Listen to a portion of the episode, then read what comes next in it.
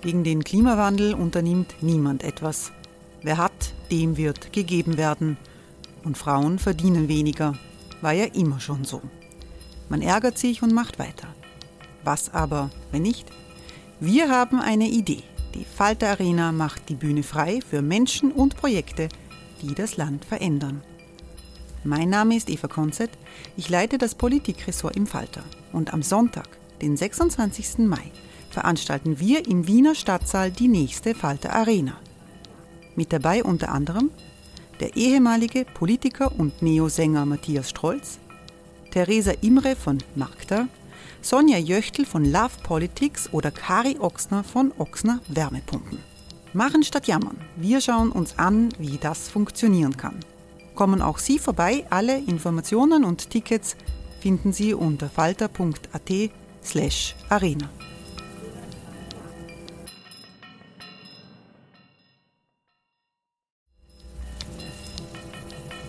slash arena. Falter-Podcasts werden durch Werbung unterstützt. Das hilft bei der Finanzierung unseres journalistischen Angebots.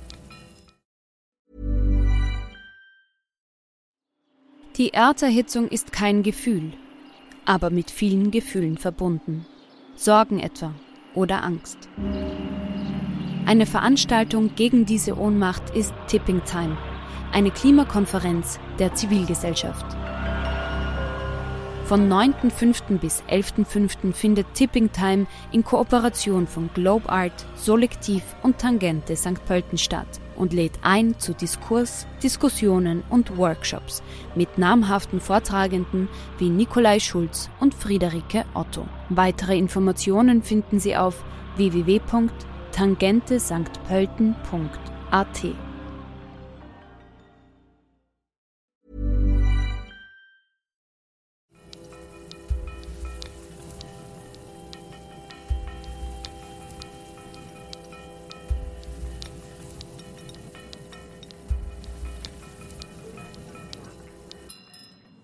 Sehr geehrte Zuhörerinnen, liebe Zuhörer, herzlich willkommen beim Falter Podcast. In der Ukraine hat eine russische Offensive auf den Osten und den Süden begonnen. Militärexperten warnen vor Bildern, wie wir sie nur aus den Geschichtsbüchern kennen, mit mehrfach Raketenwerfern und pausenlosem Beschuss. Gleichzeitig überweisen die EU-Staaten täglich fast eine Milliarde Euro an das Regime von Wladimir Putin, der dafür Rohstoffe, vor allem Erdgas, nach Westen schickt. Ist das ein moralischer Abgrund oder realpolitische Notwendigkeit? Wieder und wieder wird auf EU-Ebene ein Boykott der russischen Rohstoffe diskutiert. Eines auf Kohle haben die EU-Staaten bereits implementiert, das bequemste, wenn man so will, denn russische Kohle, Kohle lässt sich problemlos ersetzen. Anders schaut es beim Erdöl aus und ganz schlimm ist die Abhängigkeit vom russischen Gas, vor allem in Österreich. Wir beziehen 80 Prozent unseres Erdgasbedarfs aus Russland. Trotzdem ist keine Zeit für Fatalismus, sagt Walter Bolz, sondern für Alternativen. Ein Embargo, das sagt er auch, das wäre umsetzbar. Der Mann ist nicht irgendwer, sondern einer der basiertesten Kenner des österreichischen und europäischen Gasmarkts. Walter Bolz hat jahrelang die österreichische Gasregulierungsbehörde E-Control geleitet. Er war beim Council of European Energy Regulators, dem Zusammenschluss der europäischen Energieregulierungsbehörden für den Gasmarkt verantwortlich und er war Aufsichtsratschef ähm, der staatlichen ukrainischen Netzagentur NGU. Heute ist er Berater in der Energiebranche und wie er das meint mit dem Fatalismus, darüber will ich mit ihm sprechen. Mein Name ist Eva Konzert, ich leite das Politikressort im Falter und ich begrüße Sie, Herr Bolz, ganz herzlich im Falter Radio. Guten Tag. Herr Bolz, wir sind in der achten Woche des Angriffskrieges Russlands auf die Ukraine. Die EU arbeitet derzeit am sechsten Sanktionspaket, um Wladimir Putin zu stoppen. Immer wieder wird ein Energieembargo genannt, aber die Kosten sind offenbar zu hoch. Ist das ein Fehler? Ich glaube, dass es ein Fehler ist. Ich denke, dass wir äh, nicht vergessen dürfen, dass die Fortführung des Krieges uns über mittlere Zeiträume immense Kosten aufbürdet. Äh, viel war in den Medien schon die Rede von Problemen mit der äh, Nahrungsmittelversorgung, vor allem für Länder der dritten Welt, die einen großen Teil ihrer Nahrungsmittel aus Russland und Ukraine bekommen. Aber auch andere Rohstoffe werden ja in der Ukraine und in Russland in großem Umfang äh, gefördert und von dort exportiert. Und all diese Rohstoffversorgungen sind jetzt in Frage gestellt. Natürlich nicht 100 Prozent sofort, Äh, aber ich glaube, dass wir einfach nicht die Normalsituation mit einer Situation mit einem russischen Gasembargo vergleichen dürfen, sondern wir müssen das lange Andauern von gravierenden Versorgungsproblemen in zahlreichen Bereichen, Düngemittel, äh, Getreide, Soja etc., mit einer äh, Chance, den Krieg rascher zu beenden, vergleichen, den wir sicher durch ein Gasembargo hätten. Was, schauen wir uns einmal ganz genau an. Also was wäre, wenn die EU einen Gasboykott starten würde? Was würde dann passieren? A und B, würde sie, also das sind ja dann wir, würden wir das aushalten? Also Europa hält es sicher aus. Es ist ja so, dass zahlreiche Länder relativ wenig von russischem Gas abhängig sind und Europa auch sehr viel Gas von verschiedensten äh, Seiten importiert. Jetzt gibt es ein paar Länder, darunter Österreich insbesondere, die äh, sehr stark von russischen Importen abhängig sind. Und natürlich müssten wir davon ausgehen, äh, dass es eine gewisse Solidarität mit den anderen Ländern gibt, also dass am Großhandelsmarkt das für Europa verfügbare Gas, und da gibt es durchaus einiges, in gleicher Weise in alle Länder verfügbar ist und dass nicht jedes Land sagt, okay, ich blockiere jeden Export äh, versuche selbst über die Runden zu kommen und was den anderen Ländern äh, für ein Schicksal äh, blüht, ist mir egal. Wenn es eine Solidarität gäbe, könnten wir mit einem Gasembargo nicht gut leben, aber ich glaube, dass Europa es überleben könnte und dass auch die, äh, sagen wir mal, die dunklen Prognosen verschiedener Wirtschaftsforscher, das ist das Ende der Industrie in Europa und so weiter, weit übertrieben sind. Äh, das sind natürlich Leute, die wahrscheinlich auch bei dem ersten Lockdown gemeint haben, das ist das Ende der europäischen Wirtschaft, wenn alle in den Homeoffice gehen. Und wie wir alle wissen, haben wir diese Lockdowns gar nicht so schlecht überstanden. Aber wie würde es denn genau ausschauen? Also wenn Russland morgen den Gashahn abdreht, das ist ja immer auch noch eine Möglichkeit, oder wenn umgekehrt ähm, Europa sagt, wir wollen dieses Gas nicht mehr haben, ab übermorgen, ähm, dann würden uns fehlen 100 Milliarden Kubikmeter Gas ungefähr im Jahr. Das müsste man ja irgendwie ersetzen. Wie ginge das denn? Also eine grobe Rechnung äh, zeigt, dass wir ungefähr 40, 50 Milliarden Kubikmeter, sagen wir 40 Milliarden Kubikmeter durch zusätzliche Importe über Flüssiggasterminals ersetzen könnten. So viel Kapazität gibt es am globalen Flüssiggasmarkt. Etwa 15 Milliarden Kubikmeter, vielleicht auch 20, könnte man durch zusätzliche Importe durch Pipelines, die nicht aus Russland kommen, äh, substituieren. Die Norweger haben gesagt, sie haben ab bis zu 20 Milliarden Kubikmeter mehr, vielleicht nicht alles heuer, aber immerhin aus Nordafrika können wir einiges mehr importieren. Sie haben vielleicht den Medien entnommen, dass die äh, Ägypten und Algerien mehr äh, Kapazität, also mehr Lieferungen nach Italien zugesagt haben. Es gibt auch noch einiges an Reserve aus dem kaspischen Raum äh, über die TAP. Also wir können etwa, so sagen wir mal, 15 Milliarden Kubikmeter über äh, entsprechende Lieferungen über vorhandene Pipelines äh, bekommen. Und das lässt natürlich eine Lücke, die jetzt je nach Wetter im kommenden Winter, weil dieser Winter ist vorbei. Also im Moment würde eine Unterbrechung kein riesiges Problem bedeuten, weil der Winter ist vorbei, der Gasbedarf ist drastisch zurückgegangen und wir kommen sicher über den heurigen Sommer mit Speicherständen und ohne besonders große Probleme. Aber natürlich der kommende Winter 22, 23, der ist die Herausforderung und äh, wir müssen wahrscheinlich damit rechnen, dass man an die 30, vielleicht auch 40 Milliarden Kubikmeter, das ist ungefähr fünfmal der österreichische Bedarf, zu wenig Gas in Europa haben. Äh, und auch, dass es natürlich punktuell Probleme bei der Infrastruktur gibt, also dass vielleicht in LNG-Terminals äh, zwar Gas noch angeliefert werden könnte, dass aber die Pipelines, die von dort wegführen, nicht hinreichend Kapazität haben etc. Aber und das ist positiv. Wir haben im Prinzip sechs Monate Zeit, all diese Probleme anzugehen und zu lösen.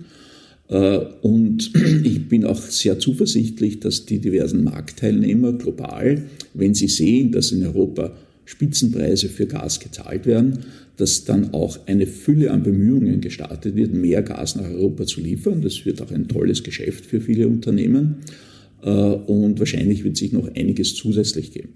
Das heißt, wir haben eine Versorgungssituation, wo uns ungefähr 7, 8, 9 Prozent des Gas Verbrauchs, des durchschnittlichen erwarteten Gasverbrauchs fehlen. Und wir müssen eben beginnen, uns darauf einzustellen, dass wir eventuell diese Menge einsparen müssen. Das ist aber nicht unmöglich. Nur ein kleines Beispiel, würden wir die Temperatur in allen Wohnungen, die mit Gas beheizt werden, um ungefähr zwei Grad absenken, dann sind es rund zehn Prozent des Haushaltsbedarfs. Äh, das ist jetzt eine riesige Gasmenge äh, und der Komfortverlust, wenn jeder um zwei Grad weniger im Thermostat einstellt, ist ja durchaus überschaubar. Aber natürlich, man muss Maßnahmen setzen, man muss die Leute motivieren, äh, man muss einen entsprechenden Druck aufbauen. Äh, sonst wird sicher punktuell da oder dort die Notwendigkeit geben, Energielenkungsmaßnahmen zu setzen. Und die sind natürlich nie treffsicher, äh, weil das ist dann eine Lösung, die so einen ganzen Sektor natürlich betrifft, weil man kann ja nicht individuell jeden Haushalt äh, eine Gasmenge zuteilen. Das funktioniert ja logistisch nicht. Und auch bei der Industrie ist natürlich diese Möglichkeit nur teilweise zielgerecht und führt sicher zu Ineffizienzen. Jetzt müssen wir vielleicht ein paar Zahlen noch nennen. Also Österreich verbraucht im Jahr rund 8 Milliarden Kubikmeter Gas. 80 Prozent davon kommen aus Russland. Der Großteil dieses Gases geht in die Industrie. Also die Haushalte sind da ein, ein kleinerer Teil. Ähm, jetzt meinte der Kanzler Nehammer, mit einem solchen Boykott würden wir uns nicht nur in ein Bein schießen, sondern in beide und hat skizziert ein, ein, ein, Szenario, wo vor allem die Industrie sehr leidet, äh, wo es Massenarbeitslosigkeit geben wird, wo wir eine, Sie haben es schon erwähnt, eine Deindustrialisierung ähm, erleben würden. Sehen Sie das auch so schwarz? Also ich sehe das nicht so schwarz. Wenn ich jetzt nur Österreich betrachte und sage, mit, Beginn, mit dem Beginn eines Gasboykotts wird jeglicher Import von Gas aus anderen Ländern nach Österreich äh, gestoppt, dann ist das wahrscheinlich richtig, weil dann haben wir sehr, sehr wenig Gas und das wird gerade reichen für Haushalte und ein bisschen Stromerzeugung. Aber wenn wir das jetzt europäisch sehen, und ich glaube, wir müssen das im europäischen Kontext sehen, fehlen uns nicht so viel Gas. Äh, das heißt, wenn es gelingt, auf der EU-Ebene in Abstimmung zwischen den EU-Mitgliedstaaten einen vernünftigen Großhandel im Laufen zu halten, dann würden wir natürlich Gas aus anderen Ländern bekommen, die zum Beispiel relativ wenig betroffen sind von dem Gasembargo, weil sie vielleicht gar kein Gas aus Russland kaufen, wie Holland. Äh, das heißt, wenn wir diese, sagen wir mal, solidarische EU-weiten Austausch der Gasmengen, die beschränkt sind, unterstellen, äh, dann fehlt auch in Österreich nicht 80 Prozent des Gases, sondern vielleicht 15 Prozent. Äh, und mit dem können wir sehr wohl umgehen. Ich glaube auch, dass wir natürlich Maßnahmen setzen müssten. Also ein, eines ist sicher versuchen, die äh, Haushaltskunden zu motivieren, weniger Gas zu verbrauchen. Äh, ich glaube, parallel dazu müsste man versuchen, auf EU-Ebene insgesamt Maßnahmen zu setzen, die den industriellen Gasverbrauch reduzieren. Da gibt es diese äh, sagen wir mal, Kontrollmaßnahmen. Irgendeiner, die E-Kontroll, das Ministerium entscheidet, dieses Unternehmen bekommt kein Gas und jenes schon. Das funktioniert auch, ist aber natürlich nicht sehr effizient. Oder man könnte eine Art Auktion machen und Geld äh, ausloben für Unternehmen, die bereit sind, ihren Gasbedarf zu reduzieren. Äh, da gibt es durchaus Unternehmen, die das ja heute schon machen aufgrund des hohen Gaspreises.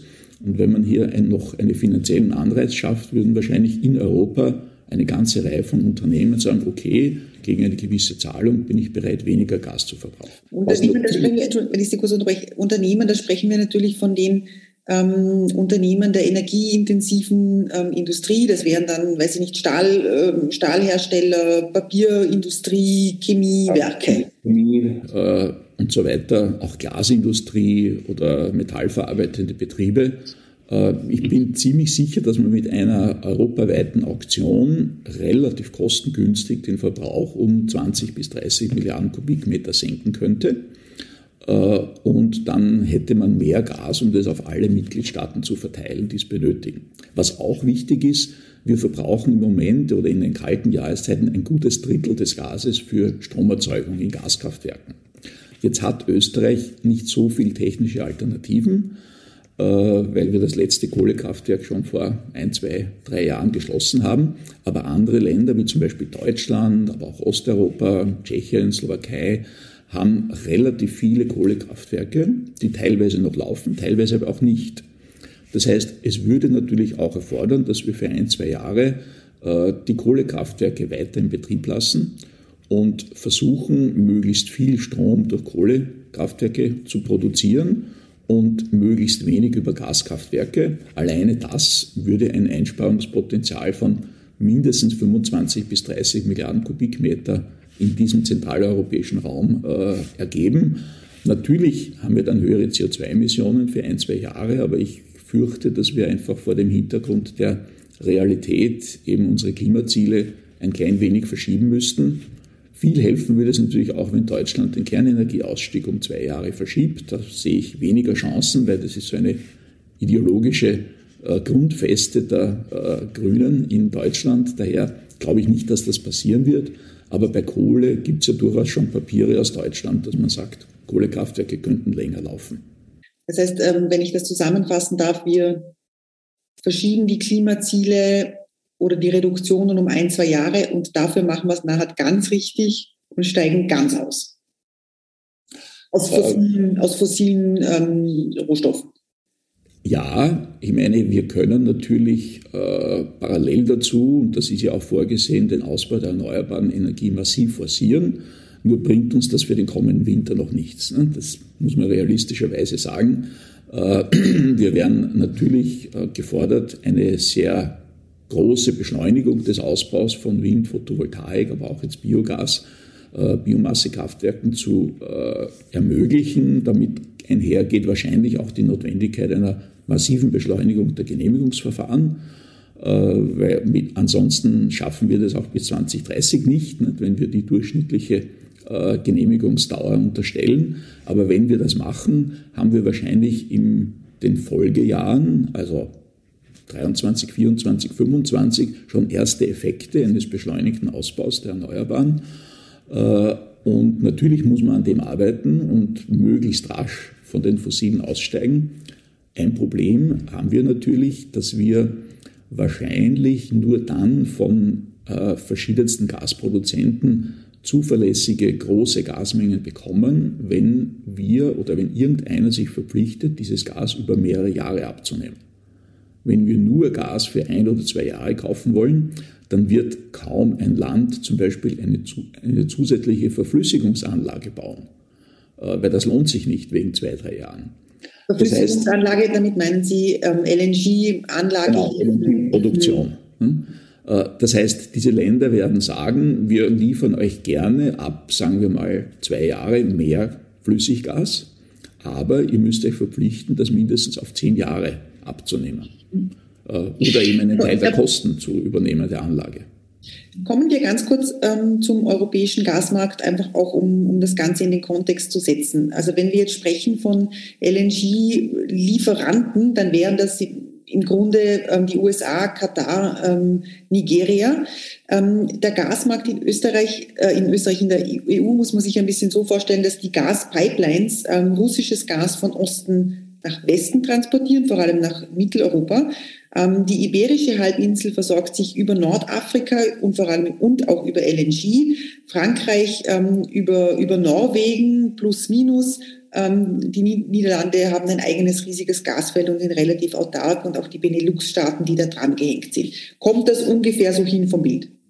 Ja, das kommt hin. Sie haben jetzt Norwegen vergessen. Norwegen liefert auch massiv Gasmengen nach Deutschland. Äh, und von dort auch nach andere, andere Länder. Und auch Italien bezieht beträchtliche Mengen aus Nordafrika über Pipelines.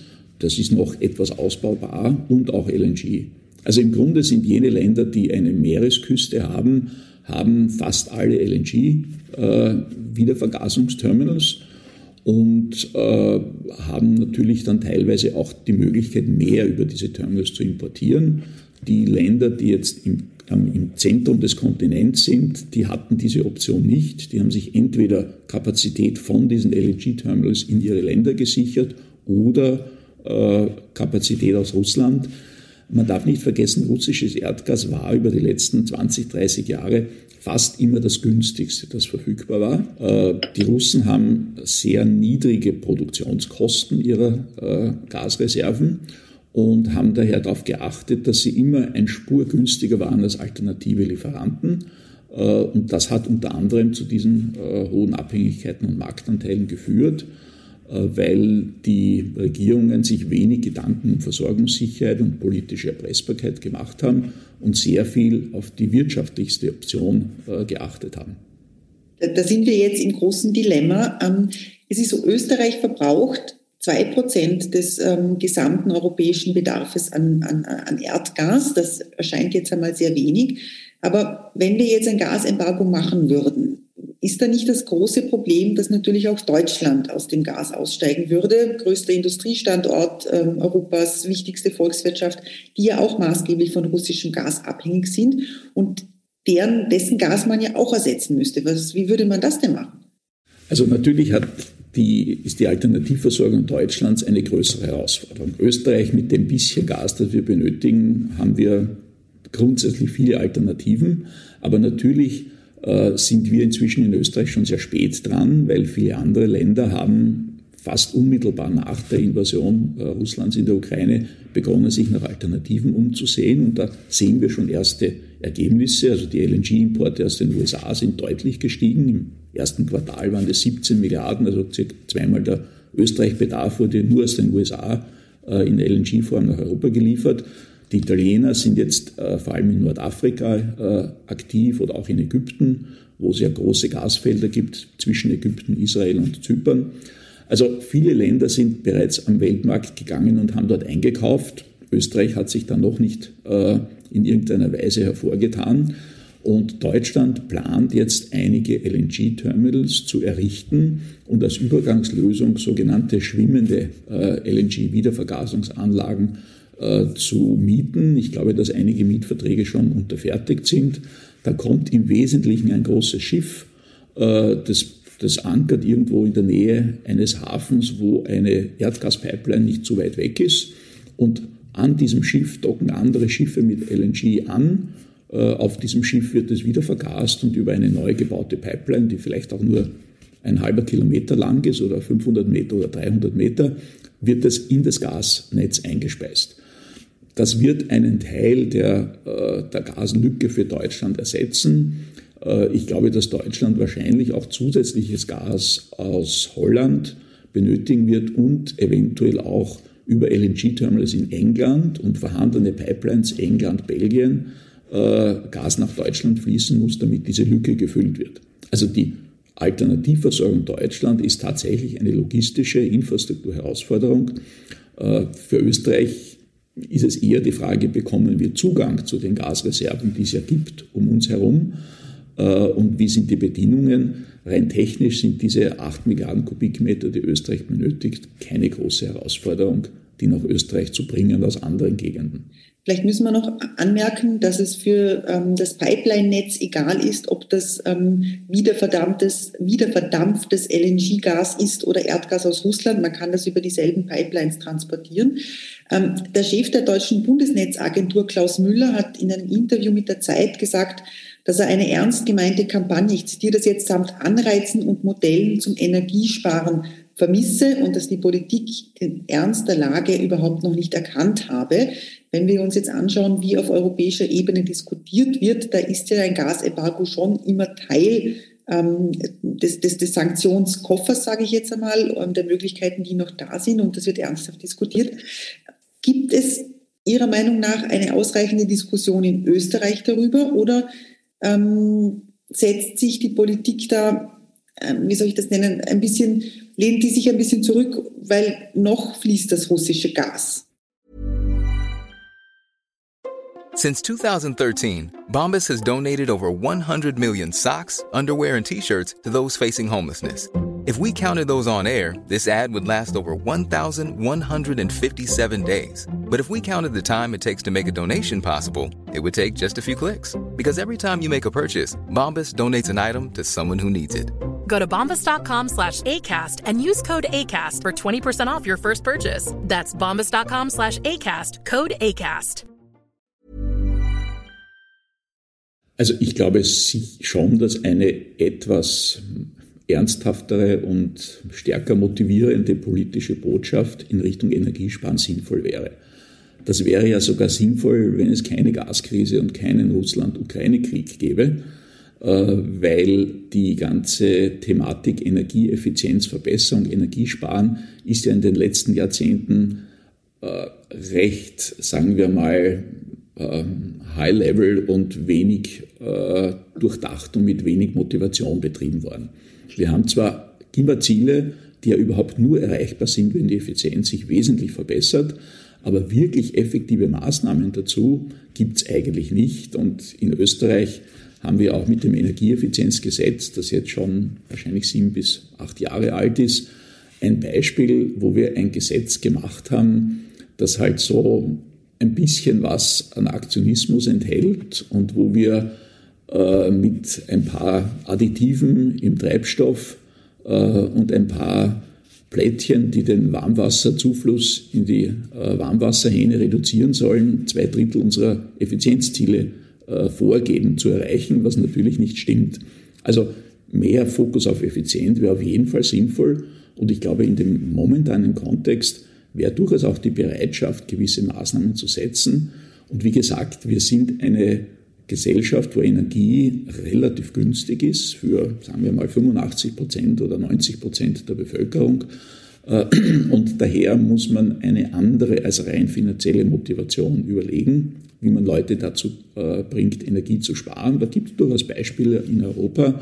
Äh, in Österreich hat man jetzt eher vermieden, irgendwelche Maßnahmen zu setzen, die also auch nur im weitesten als Bevormundung betrachtet werden könnten. Man muss natürlich ehrlicherweise sagen, dass die Regierung keinen besonderen tollen Track Record in Bezug auf Motivation der Bevölkerung hat. Wenn ich jetzt an die Pandemiejahre denke, äh, wo ja diese Motivation breiter Bevölkerungsgruppen, na sagen wir mal, verbesserungsfähig gewesen wäre. Äh, aber grundsätzlich würde ich da meinen Ex-Kollegen von der Bundesnetzagentur recht geben. Wir müssen uns viel mehr in Richtung Effizienzverbesserung, Energieverbrauchsreduktion äh, bemühen. Und da ist ein weites Feld und da wäre sicher viel mehr möglich als das, was wir bis jetzt gesehen haben. Bei der Bevölkerung funktioniert es ähm, möglicherweise mit Appellen. Ähm, kommen wir noch einmal zurück zur Industrie. Ähm, es ist ja ein bisschen so, dass die österreichische Politik das Bild zeichnet, als könnten wir so weitermachen wie bisher. Ähm, ich würde gerne darüber sprechen, ob denn das überhaupt möglich ist, auch angesichts des hohen Gaspreises. Also es ist ja nicht ein, entweder wir machen so weiter wie bisher und nehmen das russische Gas ähm, oder wir ähm, drehen es ab, sondern es gibt da ja Töne und die Industrie wird darauf reagieren müssen, dass sie mit diesen exorbitant hohen Gaspreisen zurechtkommen muss. Übrigens auch die, die Haushalte.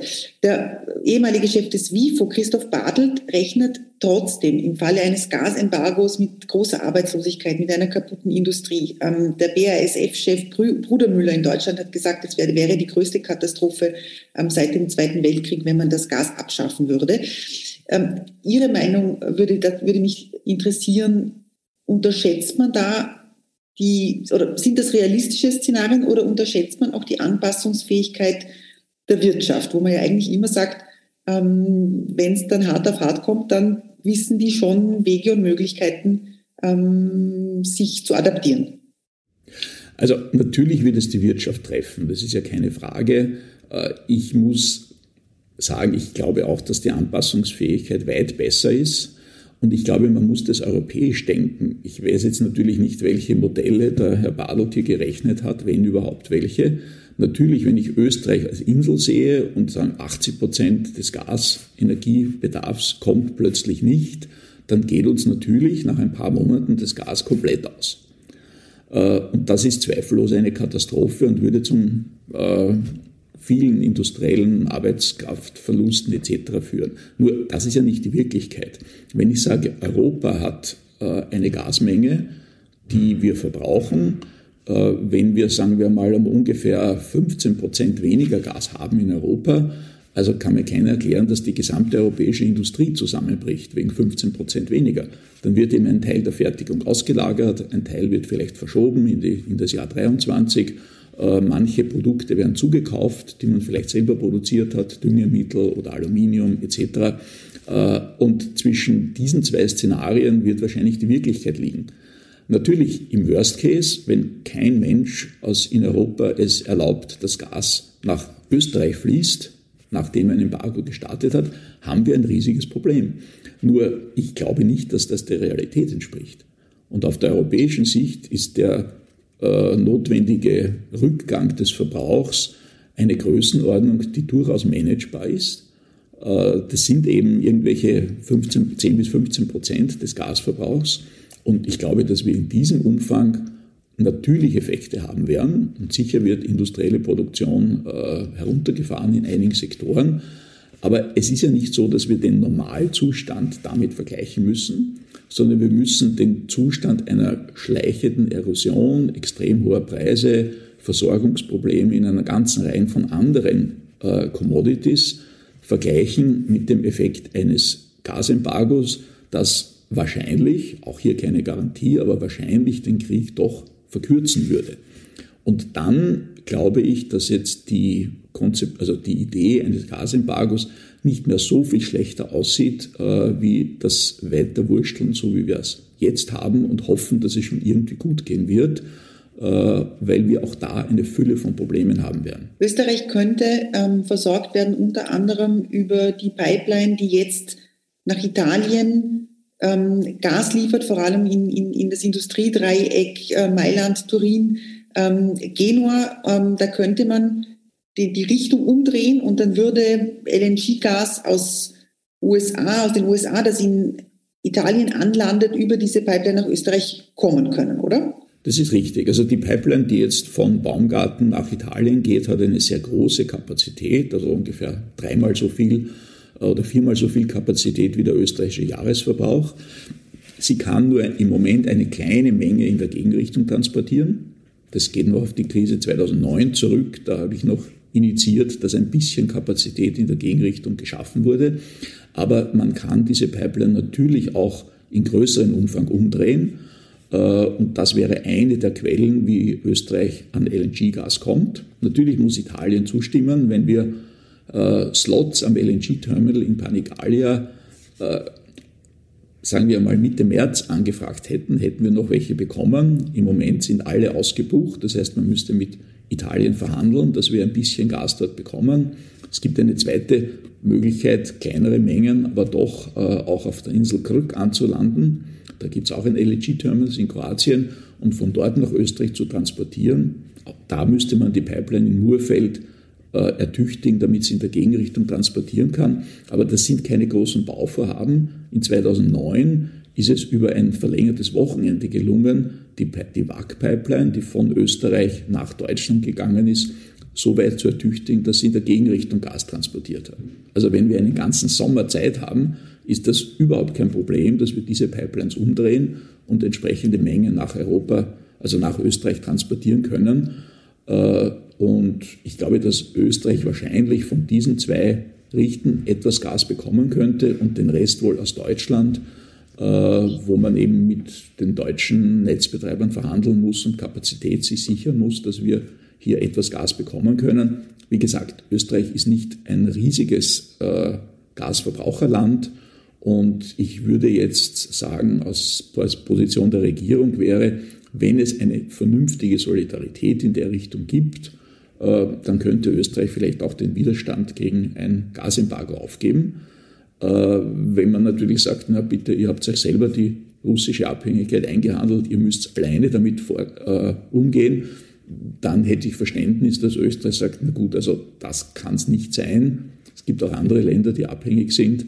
Äh, also wenn man sie hier komplett alleine lässt, dann ist wohl der Widerstand gegen eine äh, Gasembargo nachvollziehbar. Wenn es aber eine vernünftige Solidarität in Europa gibt, glaube ich, könnten wir damit sehr wohl umgehen. Was ist denn ähm, quasi die, die, die Alternative? Was sind die, die Kosten des Nichthandelns? Ähm, wir haben das schon besprochen. Es ist ja so, der Gaspreis ist so hoch wie, wie seit vielen, vielen, vielen Jahren nicht mehr. Das spürt die Industrie. Wir wissen von äh, Unternehmen wie Borealis, ähm, dass sie teilweise schon überlegt haben, hm, die Herstellung von gewissen Produkten zumindest herunterzufahren. Zum Beispiel AdBlue, das ist ein Harnstoff, der, der, der Giftstoffe aus dem Diesel filtert. Ähm, und wo sie sagen, das macht, rechnet sich für uns einfach nicht mehr, das weiter zu produzieren, weil der Gaspreis so hoch ist. Gleichzeitig reduzieren wir den Gasverbrauch. Der Gaspreis steigt aber und wir schicken eigentlich gleich viel Geld nach Russland. Also das ist sicher eine, sagen wir, ein Kommunikationsproblem, das wir in Europa haben. Äh, Im Moment hat der Preis sozusagen zwei Komponenten. Die eine Komponente ist im Jahr 2021 und auch noch teilweise Anfang 2022 war es tatsächlich etwas knapp mit dem europäischen Gasmarkt. Die Speicher waren leer. Äh, international waren die LNG-Lieferungen sehr stark Richtung Asien fokussiert und der Preis ist dadurch gestiegen, auch schon vor der Invasion von Russland. Seit damals äh, hat sich zusätzlich zu diesen, sagen wir mal, wirtschaftlich motivierten Preiseffekten noch eine, ein Angstfaktor dazu addiert. Äh, inzwischen gibt es eigentlich eine recht komfortable Versorgungssituation in Europa. Die Speicher füllen sich langsam. Äh, ohne russischen äh, Invasion in der Ukraine wäre der Gaspreis wahrscheinlich bei 40 oder 50, also bei einem Drittel oder der Hälfte dessen, was wir jetzt zahlen. Und mit jeder Wortmeldung über, na, wir werden abdrehen oder wenn der Putin sagt, also wenn Europa weiter Waffen liefert, dann drehe ich das Gas ab, gehen natürlich die Preise noch einmal um 20 Prozent in die Höhe äh, und dieser Angstfaktor wird relevanter. Also ich glaube, dass Europa das natürlich ein Problem hat, weil wir nicht so gezielt falsch kommunizieren können wie Putin. Äh, in einer Demokratie ist es komplexer. Aber ich glaube, wir sollten entweder sagen, wir drehen ab, äh, dann weiß jeder Bescheid. In vier Wochen wird die Gasimporte aus Russland gestoppt. Äh, und dann würde dieser Unsicherheitsfaktor, der preistreibend ist, wegfallen. Oder wir sagen, bis Ende August drehen wir nicht ab. Dann würde nämlich der Gaspreis auch massiv fallen, äh, weil dann wüssten die Händler, okay, bis Ende August kommt aller Voraussicht nach weiter russisches Gas und bis dahin sind alle Speicher randvoll. Also wir haben hier ein bisschen ein Kommunikationsproblem und der Effekt ist, dass wir für, sagen wir mal, laufend weniger Gas immer mehr Geld nach Russland schicken. Äh, und das ist ja das Dümmste, was wir überhaupt tun können. Äh, also ich glaube, dass man hier auf der europäischen Ebene diese Kommunikation sich noch einmal unter den Mitgliedstaaten, vielleicht unter Ausschluss der Öffentlichkeit, überlegen sollte äh, und einfach entweder sagt, wir machen es, aber dann relativ rasch und definitiv, oder wir sagen, wir machen es nicht, zumindest bis zu irgendeinem Zeitpunkt. Äh, beides hätte wahrscheinlich einen durchaus relevante Kostensenkungspotenzial und würde die Unsicherheit äh, reduzieren. Im Moment machen wir eigentlich sozusagen das Dümmste von zwei Welten. Wir treiben die Preise hoch, ähm, machen uns aber in Wahrheit nicht unabhängiger von russischem Gas und liefern immer mehr Geld nach Russland äh, das sich natürlich freut und seine Kriegsmaschinerie damit in Betrieb halten kann. Äh, also so gesehen ist hier wohl die europäische Politik in dem Bereich verbesserungsbedürftig. Ähm, Stichwort russische Kriegsmaschinerie. Ähm, wir haben es einfach eingangs genannt. Es soll jetzt, äh, das hat die große Offensive im Osten gestartet. Militärstrategen gehen ja davon aus, ähm, dass das ein ein, ein, ein, ein, ein langer und vor allem ein sehr brutaler Krieg werden wird. Wenn wir jetzt sagen würden, bis August machen wir sicher kein Embargo, ähm, dann würden wir natürlich auch quasi ein großes Instrument aus diesem Sanktionskoffer entfernen. Ähm, und wir wissen ja nicht, was bis August in der Ukraine alles noch passiert. Wir werden vielleicht noch viele Butchers sehen, ähm, viele Borodjankas, viele Irpins, ähm, Mariupol fällt. Ja, aber im Moment halten wir uns alle Optionen offen und das führt im Nettoeffekt dazu, dass Russland mehr Geld für weniger Gas bekommt. Also eigentlich auch keine besonders gute Situation. Man darf jetzt nicht vergessen, ein Gasembargo würde wahrscheinlich auch erst mit, naja, sagen wir mal vier bis acht Wochen Zeitverzögerung Wirkung zeigen. Äh, und jetzt, wenn ich das Ölembargo als Beispiel oder das Kohleembargo ansehe, meine, wir haben zwar ein Kohleembargo, aber erst mit Stichtag, glaube ich, Juni, oder wenn ich das richtig in Erinnerung habe, also mit einer gewissen Verzögerung, würde wahrscheinlich beim Gas genauso sein. Äh, das heißt, wenn wir einen Effekt wollen, der jetzt während dieser intensiven Phase der äh, Kriegsführung auch noch irgendjemand in seiner Meinungsbildung äh, beeinflusst, dann müssen wir es rasch machen wenn wir jetzt noch einen Monat diskutieren, äh, warten, bis sozusagen die grauslichsten Bilder kommen, dann eine Diskussion machen und sagen, okay, in einem Monat oder in zwei Monaten machen wir ein Gasembargo, dann haben wir einen Gutteil des Effekts ähm, eigentlich schon wieder verspielt. Und weil in der Zeit gehen die Preise hoch, Russland bekommt zwei, drei Monate noch mehr Geld für das restliche Gas, das sie liefern. Und bis die Effekte eintreten, ist dann wahrscheinlich schon gegen Jahresende. Also man muss sich, das ist jetzt eine unangenehme Wahrheit, äh, ich habe da auch kein Patentrezept, aber Fakt ist, äh, wenn wir Russland von den Geldquellen der Gaslieferungen abschneiden wollen, sodass es auch weh tut, muss es rasch sein äh, und darf nicht Monate vorher angekündigt werden, weil das nur dazu führt, dass einfach mehr Geld fließt in der Zeit bis dahin. Und das würde ja das Ziel des Embargos komplett unterlaufen. Es ist jetzt so, dass es offenbar auf europäischer Ebene für dieses Gasembargo, auch für das Ölembargo, das Sie gerade äh, noch erwähnt haben, worüber ich gleich noch sprechen möchte, ähm, es noch keine Einheit gibt. Es haben sich sehr, sehr viele für ein Gasembargo ausgesprochen, darunter ähm, der italienische Premierminister ähm, Draghi. Ähm, Italien ist ungefähr gleich abhängig von Gas wie, von russischem Gas wie Deutschland. Kritiker des Embargos sagen, ähm, dass sich diese Staaten bequem hinter der deutschen Position verstecken. Also quasi sie wissen, Olaf Scholz wird nicht umfallen, wird das Gasembargo nicht durchsetzen und da kann man dann irgendwie lauter ähm, eines fordern, wenn man weiß, dass das große Deutschland äh, quasi ähm, den, den, den Riegel vorschieben wird. Es gibt jetzt eine andere Idee noch und zwar ist das eine Art Strafsteuer auf Öl und Gas. Auf russisches Öl und Gas, ähm, bis quasi die EU sich zu einem Embargo durchringen kann oder ähm, andere Möglichkeiten hat. Wie würde das denn aussehen und wie, was würde so ein Schritt bewirken? Also ich glaube, dass eine Steuer auf russische Gasimporte ein Tool ist, um die äh, sozusagen die Belieferung von Europa mit russischem Gas langsam zu reduzieren.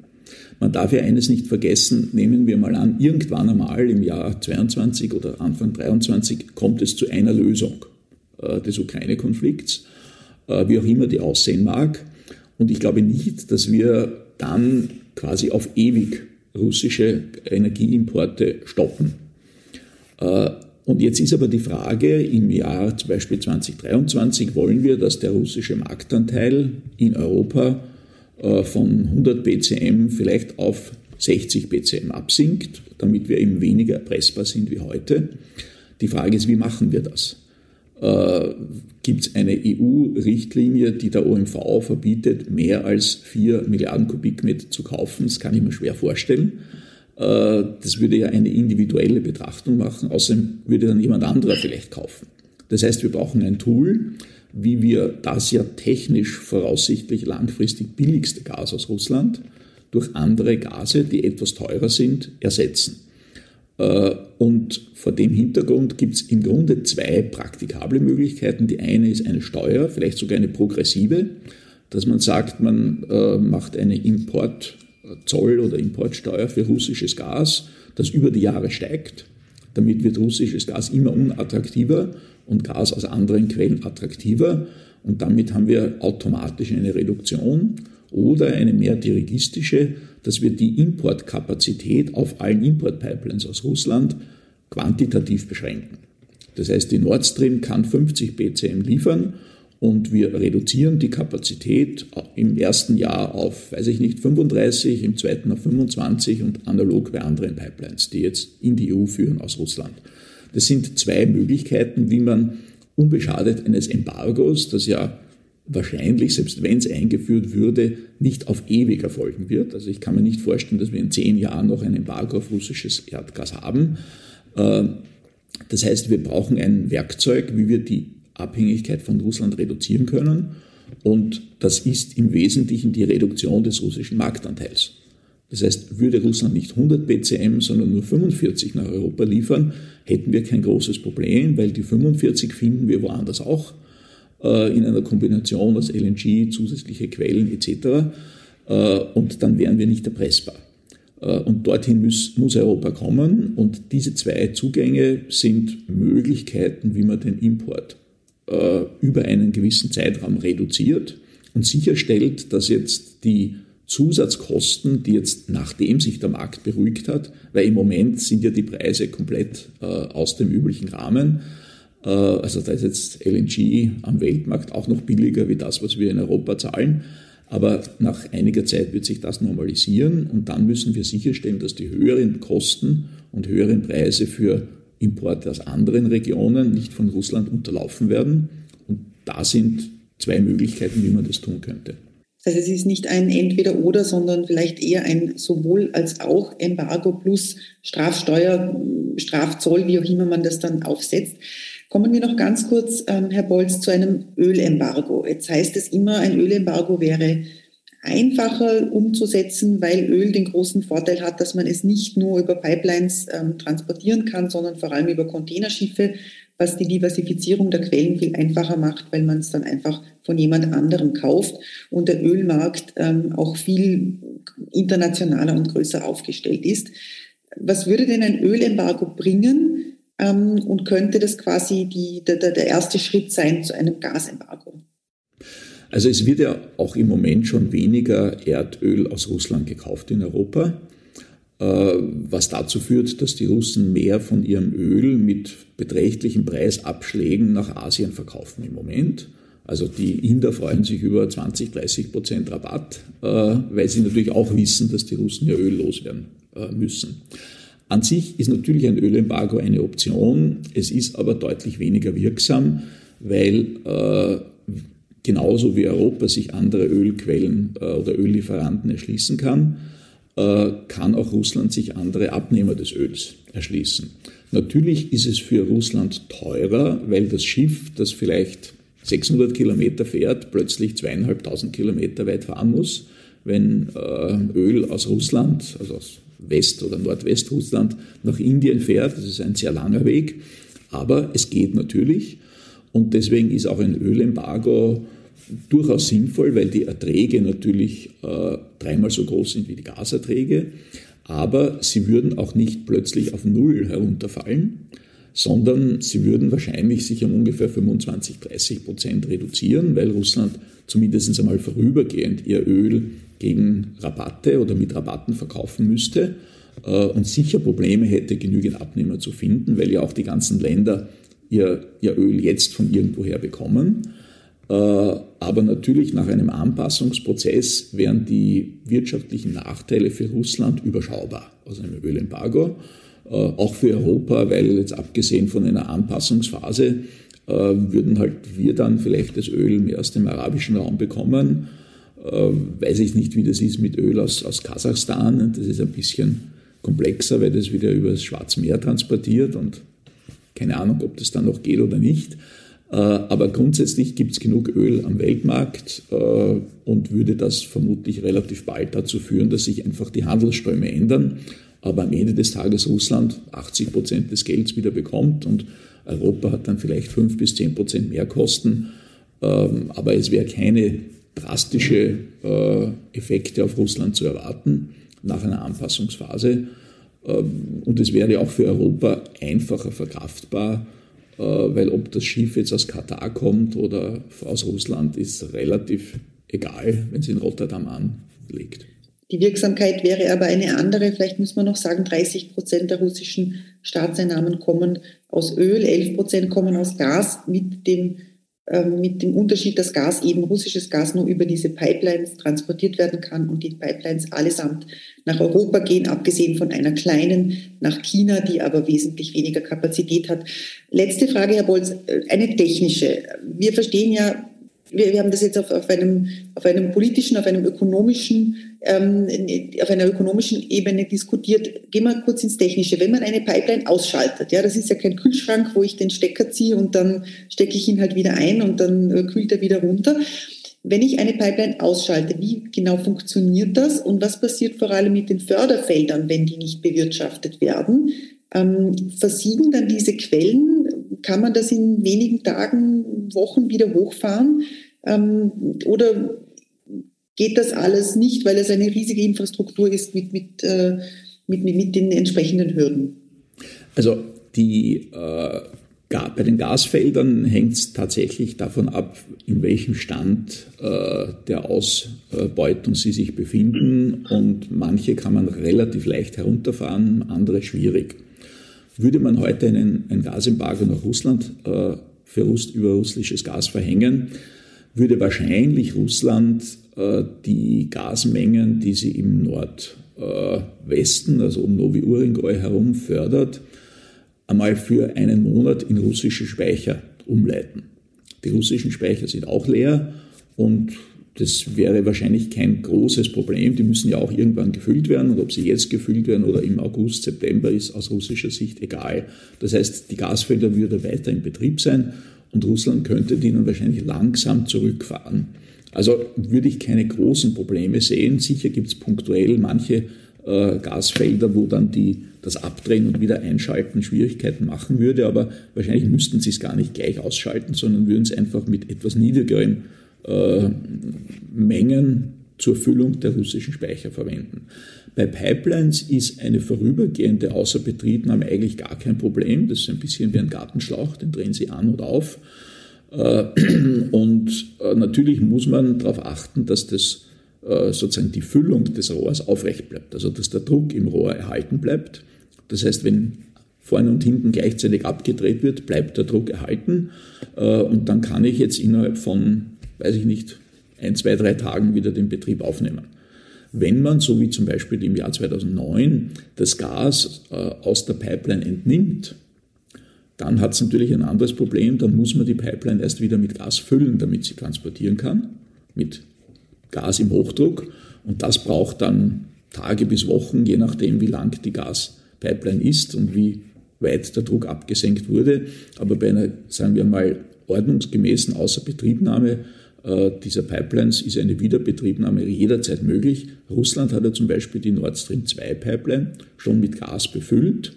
Äh, das heißt, Nord Stream 2 könnte rein technisch ab morgen Gas liefern nach Deutschland, äh, weil schon Druck oder Gas mit hohem Druck in der Pipeline ist. Man muss sie praktisch im Kreisfall nur aufdrehen.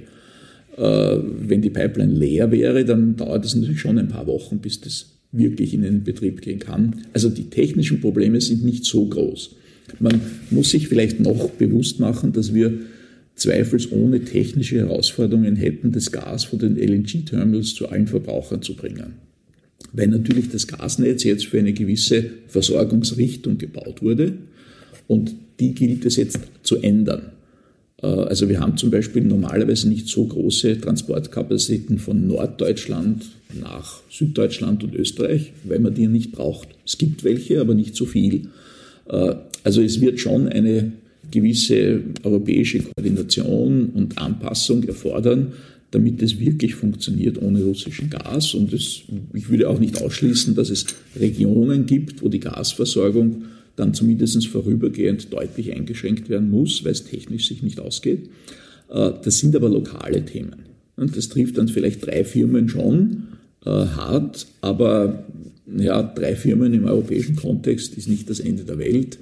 Äh, und man darf eins auch nicht vergessen, das ist ein bisschen auch in der EU-Debatte untergegangen, unser Gastransportsystem ist sehr leistungsfähig und ist typischerweise auch viel leistungsfähiger als das, was die äh, sozusagen offizielle Kapazität anbelangt.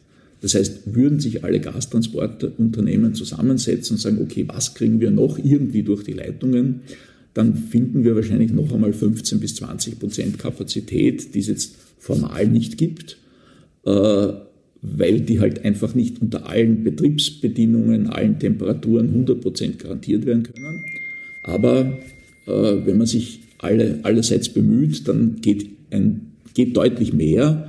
Äh, und ich glaube, das sollte man auch nicht unterschätzen, dass hier einfach noch mehr Kapazität da ist, wenn eine gewisse Kooperationsbereitschaft da ist. Herr Bolz, ich bedanke mich sehr für dieses Gespräch.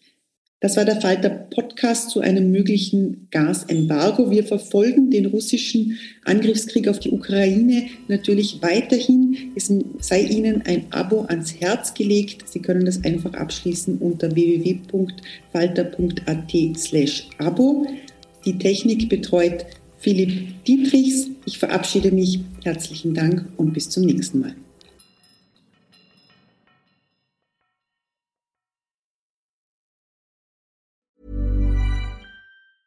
Small details are big surfaces. Tight corners are odd shapes. Flat, rounded, textured or tall. Whatever your next project, there's a spray paint pattern that's just right. Because Rust new Custom Spray 5 in 1 gives you control with five different spray patterns. So you can tackle nooks, crannies, edges, and curves without worrying about drips, runs, uneven coverage, or anything else. Custom Spray 5 in 1. Only from Rust Hey, it's Paige DeSorbo from Giggly Squad. High quality fashion without the price tag? Say hello to Quince. I'm snagging high end essentials like cozy cashmere sweaters, sleek leather jackets, fine jewelry, and so much more. With Quince being 50 to 80% less than similar brands. And they partner with factories that prioritize safe, ethical, and responsible manufacturing. I love that. Luxury quality within reach. Go to quince.com slash style to get free shipping and 365 day returns on your next order. Quince.com slash style.